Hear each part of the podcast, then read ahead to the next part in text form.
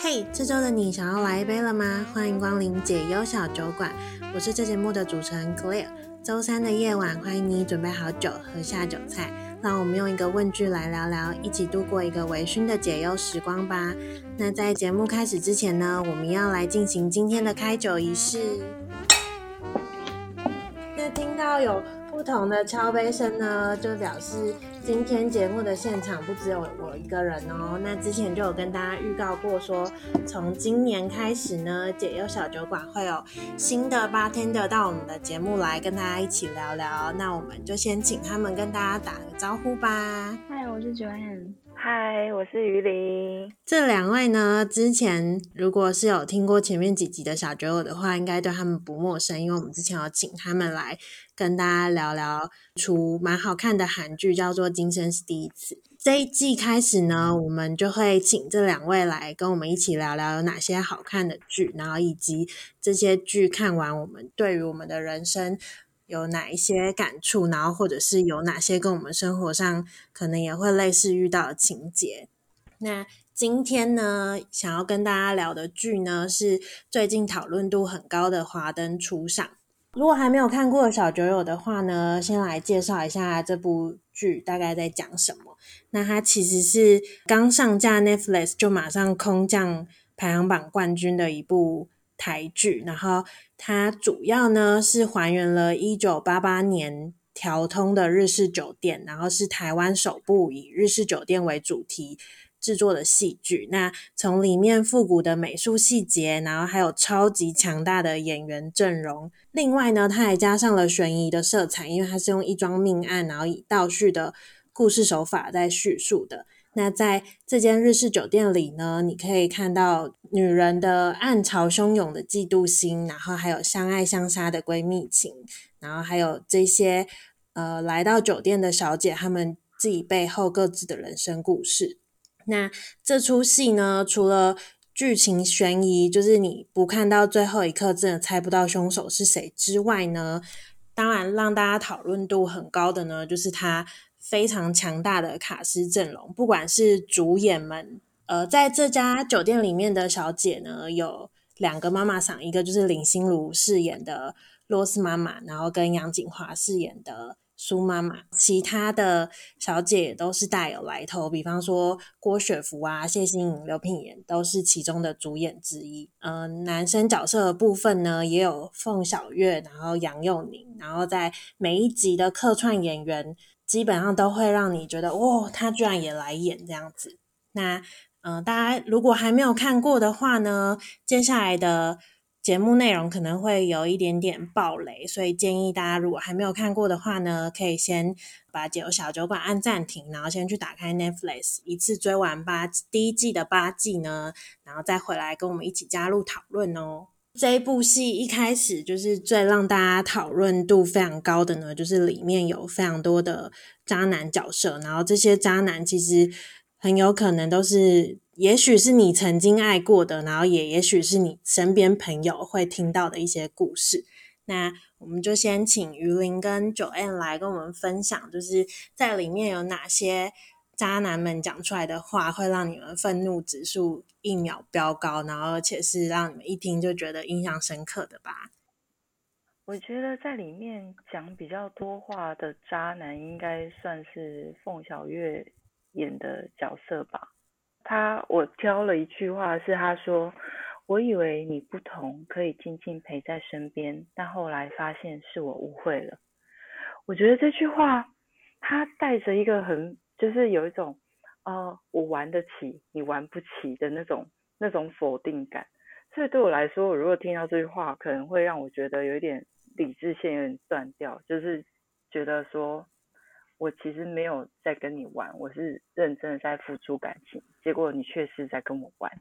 的那种感觉。嗯，他一开始都表现的好像很认真的感觉。对，就是每一段感情都是真爱。就是我现在跟你是认真的，但是其实就是现在跟你是认真的，不过我也没有要负责任的那种感觉。啊、呃，我这边的话，我挑了一句是他跟那个诶苏妈妈在呃最后决裂的时候，他就跟他说，就应该算是接于零的那一句之后吧，应该好像就有提到说，就是我是不是让你误会什么了？是我们两个不就是安慰彼此寂寞的人吗？我觉得这一句就是我那时候觉得，要是我应该会非常非常生气，而且我一直觉得苏妈妈这个角色其实她是非常压抑的，就是在那个状况下，他其实是很震惊，然后他就自己痛哭。可是，如我觉得，如果是我的个性，可能会比较像 Rose 妈妈去摊牌的时候，就是我就听到这句话，我应该会直接跟他大吵吧。他整段都非常的渣，就是他在摊牌的那一整段都是所有就是渣男金句。对啊，因为他讲的所有话都是，不知道怎么讲，就是会让人家理智线断掉的一个状态，就是他全部的责任都推的推到女生的身上，好像。你才是那个错的人，我我没有我没有错啊，我有讲清楚，但是他其实没有，对他他就是一个理所当然的态度，对，理所当然。我觉得这段好像也可以提醒大家说，不管你今天，因为我觉得现在好像很多人在谈感情都会说所谓的，呃，我们自然而然就在一起了。可是我觉得这个东西，就是我觉得这段刚好好像可以提醒大家说。其实不管是什么样的，你们前面再怎么样暧昧，最好还是要就是两个人要有共识，而且要相互确认对彼此的，我们现在对彼此的定义在哪里？我们现在是不是正在交往中？我觉得这件事还是蛮重要的。嗯、对，嗯，对，我们是不是交往中？我们交往的方向是不是一样的？就搞不好他说哦，我们交往哦，但是其实我是开放式的关系，你知道吗？但你如果没讲话也不知道啊。嗯，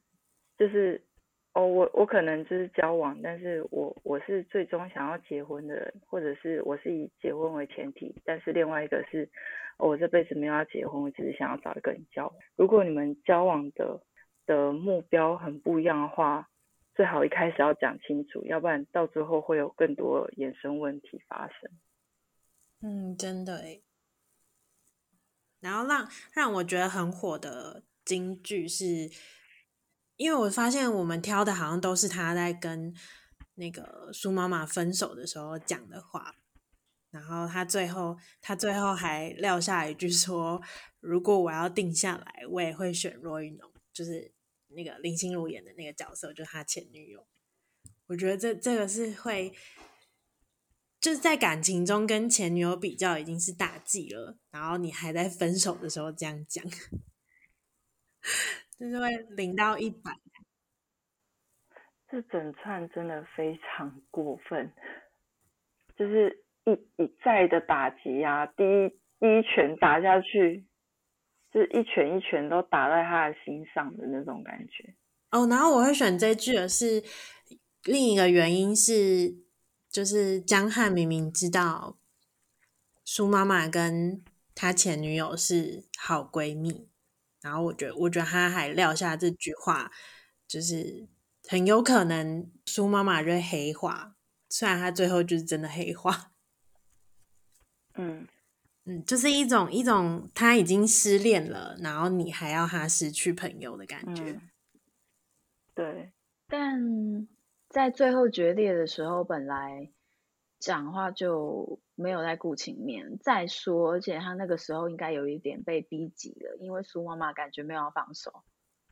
所以我觉得他好像也有点，就是有一点对这个人厌烦，然后也有点逼被逼急了，他想要赶快把这段关系切掉。然后，其实我觉得他从对苏出手的，就是追求他的时候，他就没有在管他们俩是不是闺蜜了。再说，你们俩是不是闺蜜？说真的，张翰也没有必要为你们俩的关系负责任吧。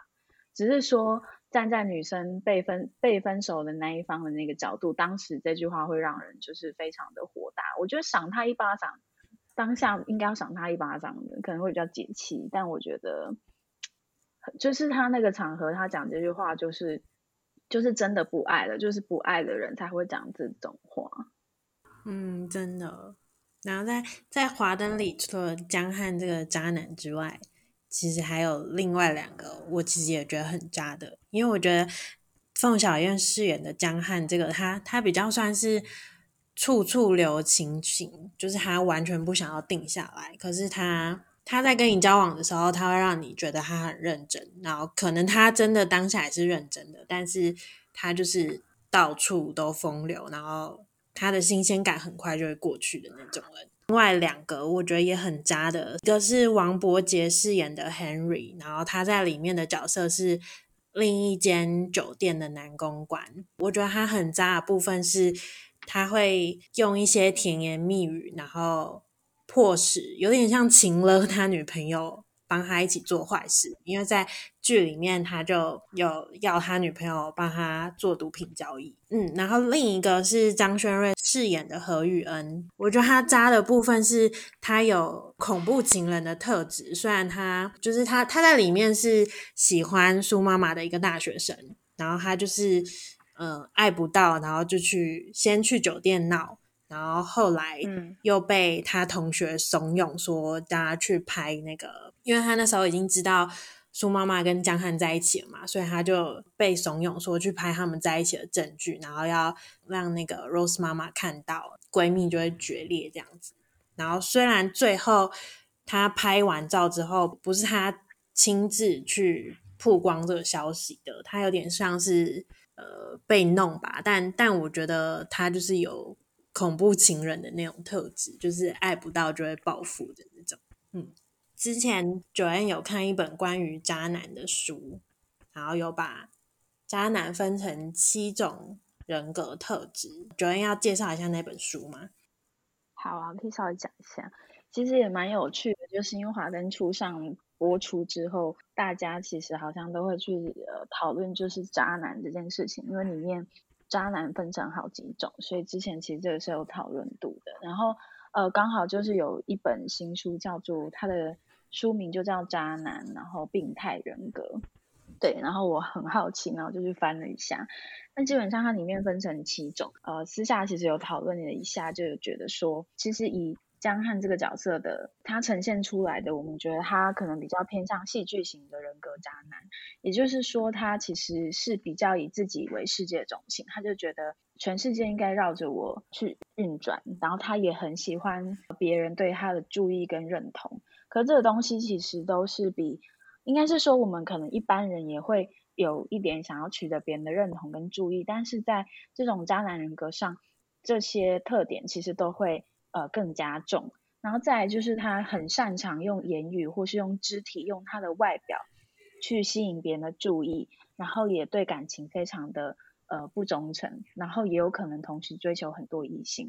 然后再来就是他他其实会蛮情绪化，就是很爱演，然后再来就是其实不一定是分手时，就是遇到任何的争执，或是说两个人的意见或是看法。呃，有不同的时候，他其实会自己创作出一套剧本去演给别人看。就是明明事情就不是这样，可是他会把他心中或是他认定觉得是这呃认定的那个剧本那个版本去演给外面的人看，这样子。然后我觉得这个部分其实很有趣的是，呃，在书里面其实有提到说，戏剧型人格渣男其实是呃天生基因影响竟然有达到五成以上，所以其实。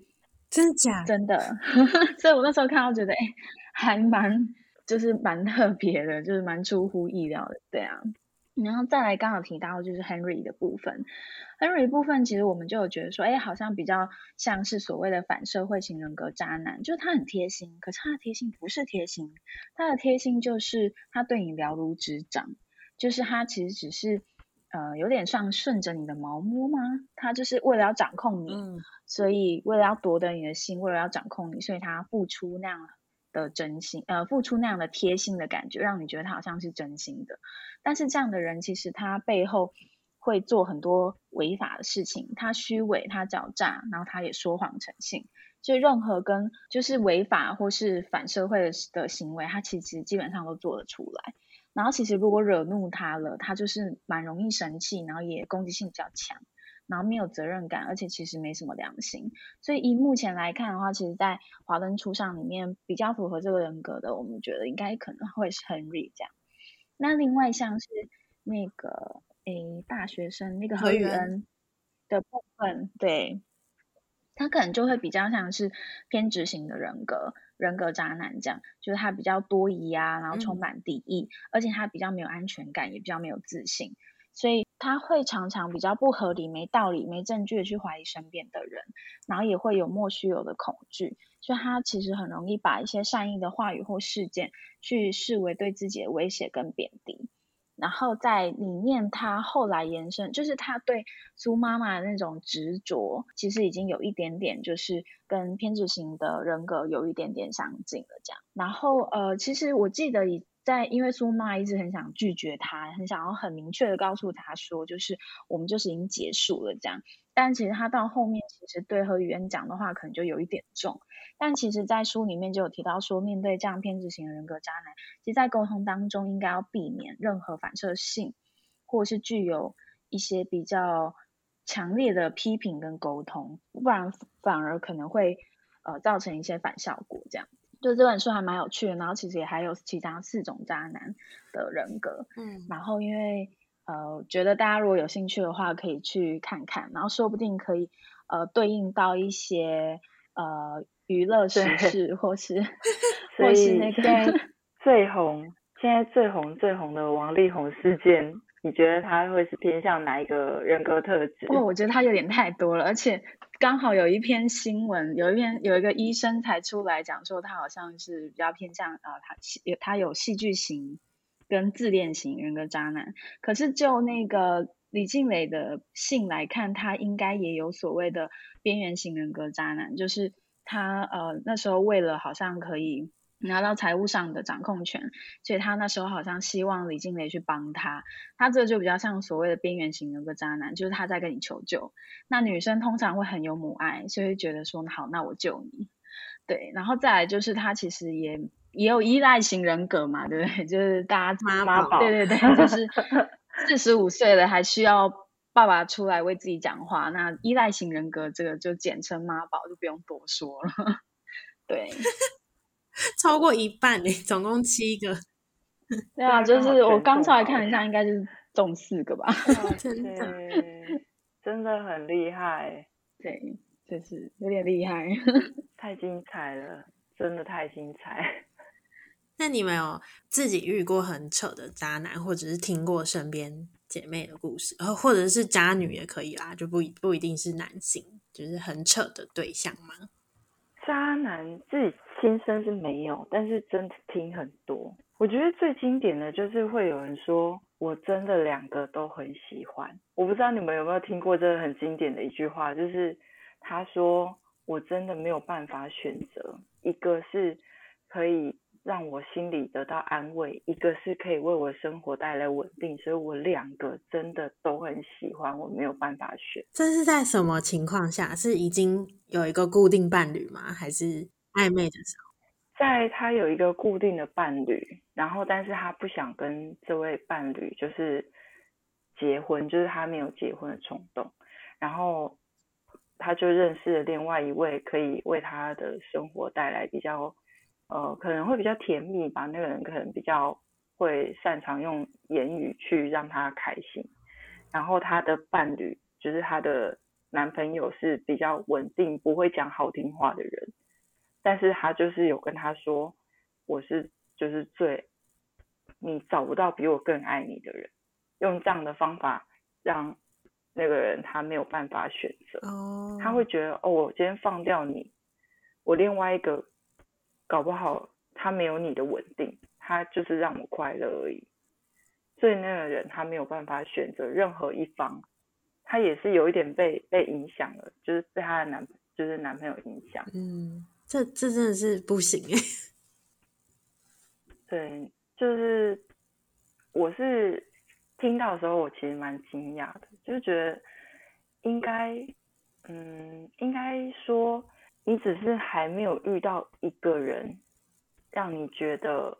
有办法定下来，所以你才会觉得这个好，那个也好。不过，因为这件事情发生在一个他们三方都知道大家存在，就是她的男朋友也知道还有一个另外一个对象在她身边，然后而且她也有点喜欢他。她男朋友可以，她男朋友可以，所以就是。就是变成说，因为那个另外那个在一起比较开心的那个对象，是让他觉得虽然只是带来开心，但是他那个男生也跟他说他不会跟他在一起，就是因为家里的一些因素，所以他不会跟他在一起。所以他们其实都是讲开的状态，就是新的对象也说我不会跟你结婚，然后但是男朋友跟他说我一定会跟你结婚的状态下，他们三个人有重叠一段时间。哇，那感觉是渣啦，但但好像至少不是欺骗。对，不过嗯，因为他们三个人都可以，都没有去。批判彼此，所以我觉得这好像也不能说谁渣，就是这是一个大家都愿意的状态。但如果今天有任何一方不愿意这件事情发生，我就会觉得是不 OK。嗯，对，就至至少他们都是彼此知道，然后也也去接受，虽然有点微妙那个关系。对，就是嗯。虽然有点 微妙，对，别人听起来会觉得微妙，他们接受一个这样开放的感情关系，有点像是暂时的开放性关系，身体没有开放，但是感情有，没没有性关系，可是可是感情上是暂时的开放式关系，对对对，感情上面是开放。但是身体听说没有开放。嗯，渣男好像都没有到很渣哎、欸。有听过，因为我我觉得我遇到我我听过的可能都会是比较轻微的啦，可能比如说像刚刚前面有提到就是为劈腿的部分啊。然后或是，因为我有朋友曾经说过，其实当你今天认识一个新的异性，但是你从来没有呃，就算你们看起来好像就是普通交朋友，但你从来没有让他知道你有另外一半，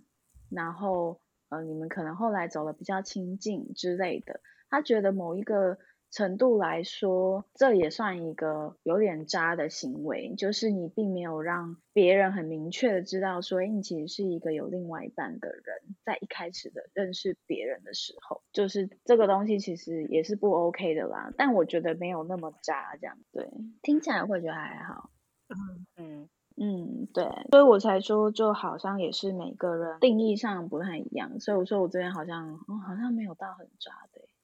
嗯，我我觉得好像还好哎，只要他没有就是跟人家搞暧昧，我觉得都也不一定要跟别人说你有另外一半。嗯，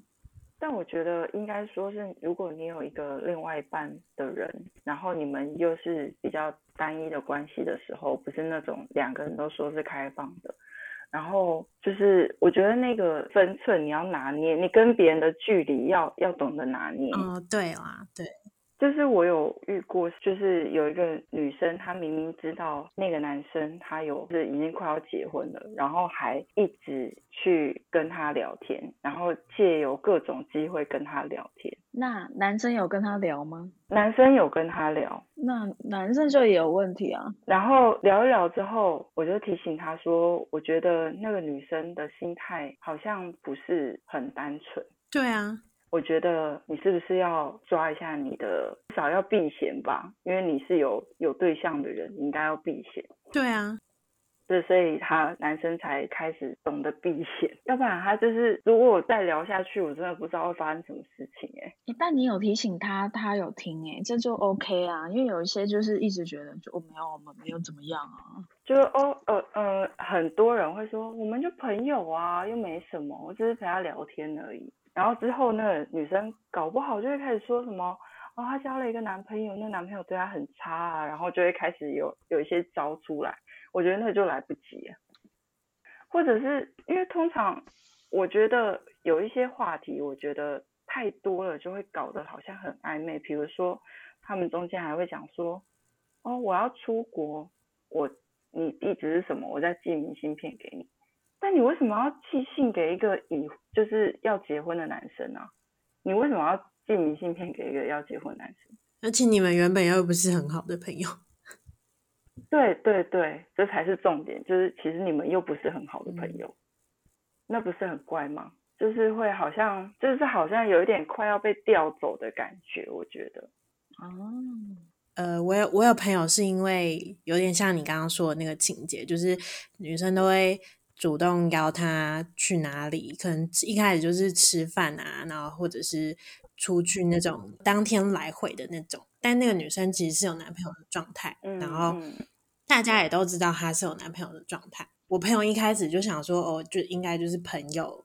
的感觉，但后来是那女生就是还会邀他去那种、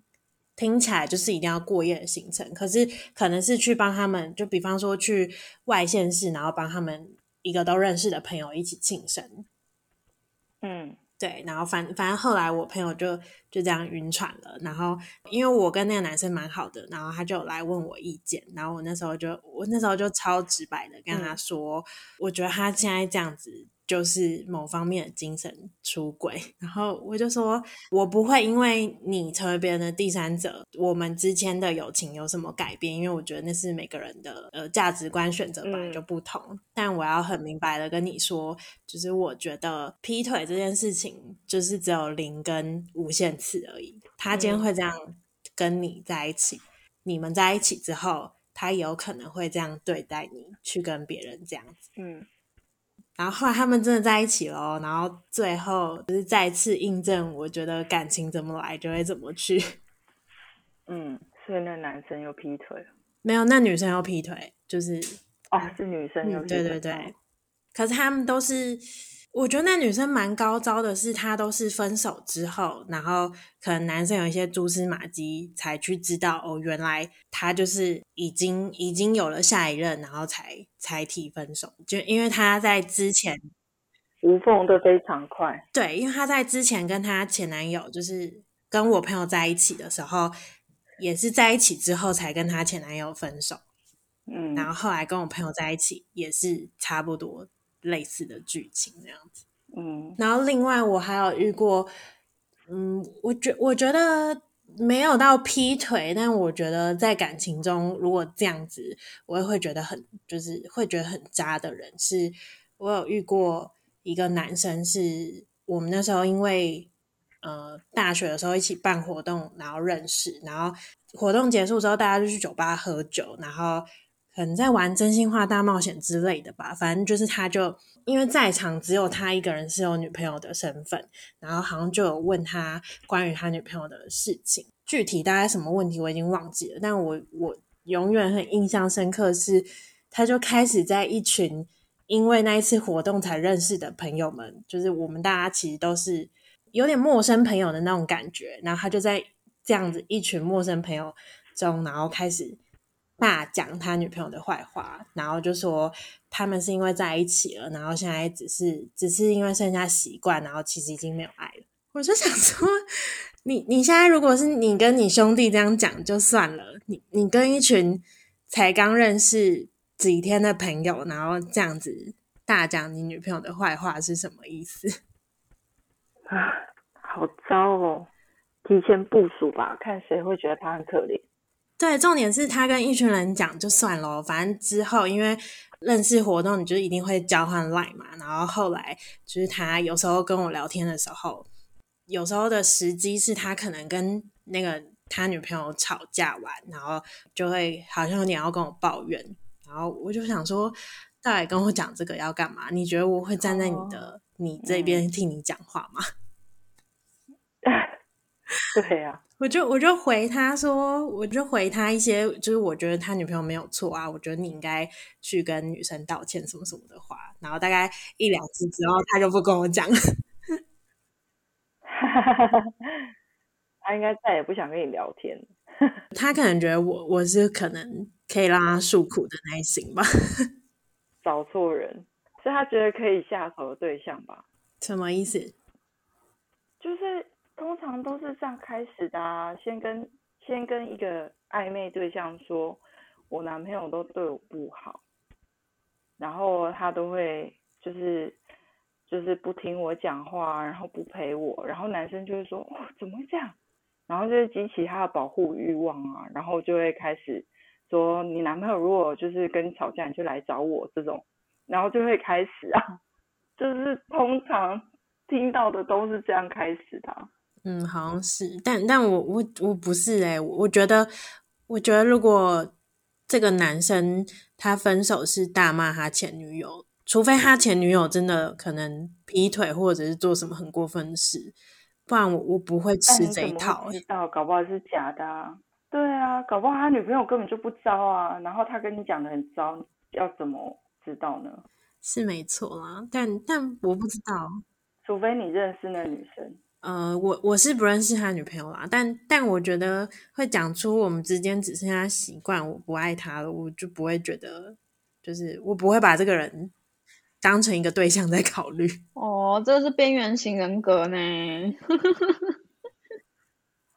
我也觉得，因为我觉得这就是要分手啦，已经你很明显知道自己不爱了，然后还拖着，我觉得这这一段关系蛮怪的，就是。早点讲出来，大家去找合适的对象嘛？为什么要拖在那里？但很多人都会这样啊，因为很多人就会怕找不到下一个。就是你知道，有时候习惯这种东西，你还是会对他依赖性很强啊。找不到下一个，就是也不会比跟跟一个找不到下一个比现在更好。但是那，但你现在这个你又不喜欢，嗯，但但。不知道哎、欸，但有些人的想法就会觉得至少有一个人陪啊。对啊，戏剧型人格会编一套剧本给你哦。对啊，为什么不要 好好的一个人生活也很棒啊？单身也很好啊。大家学着独立点好不好？嗯，真的。嗯，我有朋友，他之前就是他前男友对他非常非常非常非常不好。哎，不是不是，应该是说。她的前男友跟她的朋友还有她的家人都处不好，然后可是他对我朋友很好，应该是说在走到后面之前，在在交往中期跟初期的时候是这个状态，然后所以变成是我朋友，即便知道这男生有很多缺点，然后他跟自己的家人朋友相处都有很多的问题，可是他女生不愿意放手。他当时就讲类似的话给我听，他说他怕自己再也找不到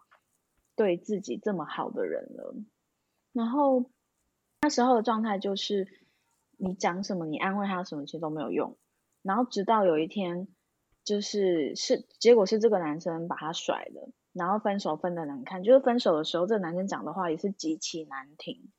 最后就分手嘛，女生就崩溃。但后来她遇到了现在的男朋友。然后这个男朋友就是跟他很 match，然后对他很好。我其实就曾经问过他说：“你还记得你曾经跟我讲那句话吗？你以为你遇不到，可是你遇到了。就其实还是要对自己有自信一点。其实你只要把你自己顾好，把生活顾好，如果真的有缘分，就是会遇到那个人。而且我觉得一段好的关系是你跟他在一起的时候可以很快乐，可是当你只有自己独处的时候。”你也要活得很快乐，就是你不能因为他不在，然后你就你就常常患得患失的。虽然说在感情里可能很难那么理性，但是我觉得大家大家可以去思考一句话，就我还蛮喜欢的啊，就是就是当一段感情你需要踮着脚才勾得到的时候，一定不会长久，因为你一定会累。我也是这样相信的。我觉得一段你不会开心的关系，对你来说，其实你还不如你一个人。就是一个人，你必须要了解到，你一个人其实也有很美好的生活，不是必须要靠你有另外一半来证明的价值。我觉得这才是比较健康的心态。觉得人生不是只有感情这件事情而已，就是还有很多值得你去。经历或是值得你去参与的事情，真的不是只有感情而已。对啊，而且如果我比较极端一点，就是如果这中间我就算遇到适合发展一夜情的对象，我也是一个自由之身啊。我真的是不是有点极端？我说我闭嘴。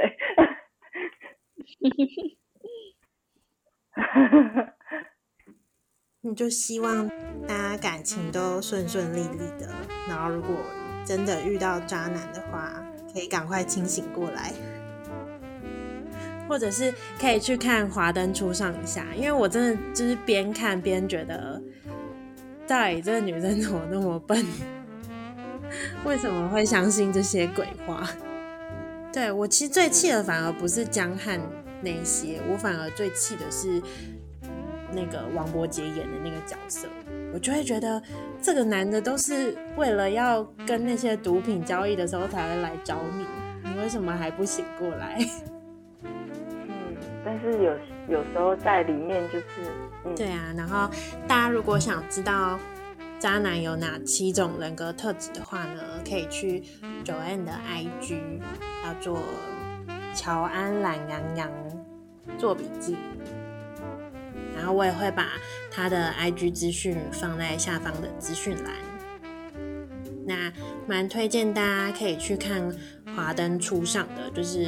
里面除了有很豪华的卡司阵容之外，剧情也是蛮悬疑精彩的。然后另外就是也有一些可能可以对应到你人生的故事，然后或者是。你会有一种对于人性不同的省思啦，因为我记得我看一篇采访的时候，林心如也是这部戏的制片嘛，然后他就有说，在这部剧里面其实没有绝对的对错，然后只有很多的人性值得大家去思考的。今天的节目就先到这边喽，我们下周见，拜拜，拜拜，拜拜。